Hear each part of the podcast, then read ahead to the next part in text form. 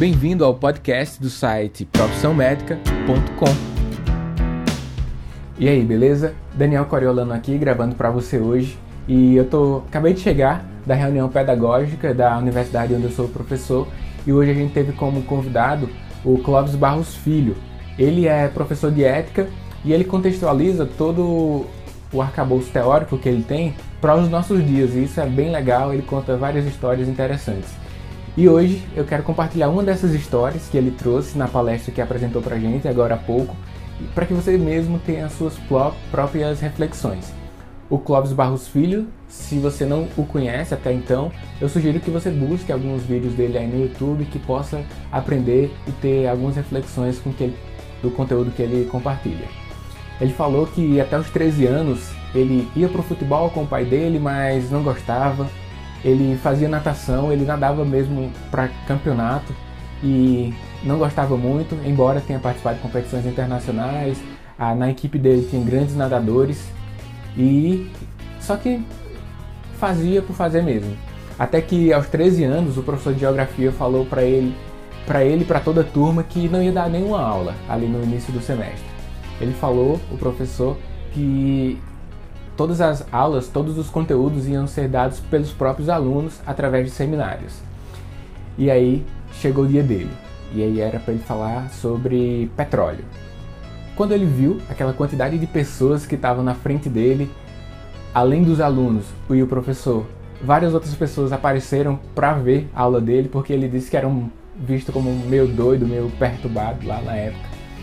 E aí ele viu que aquela situação de receber aquelas atenções, ele se colocou como, ele interpretou como aquele lugar ali era fantástico. E aí ele ficou um pouco paralisado e depois começou a falar. Mas ele estava tão empolgado para falar sobre petróleo, que era o tema dele, que esgotou todo o assunto em 10 minutos, ou seja, ainda tinha 50 minutos com a plateia ali. Disse que o lugar era tão legal mas tão legal mesmo que ele começou a inventar alguns conteúdos só para felicidade de estar tá lá, de aproveitar ainda aqueles momentos, aqueles segundos de felicidade. E aí, como era sobre petróleo, ele falou o seguinte: Pessoal, tudo que vocês ouviram até aqui tem nos livros, pode ficar sossegado. Mas a partir de agora, o que eu for falar não tem livro nenhum, então anota tudo.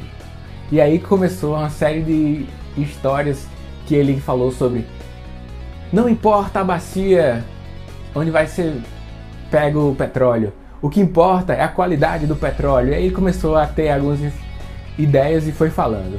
Falou que qual a região do mundo que tem o melhor petróleo, falou e percebeu que todos prestavam muito atenção no que ele falava. Ele percebeu naquele momento o valor que ele poderia entregar desempenhando aquela função de falar para as pessoas. Ele percebeu uma habilidade dele.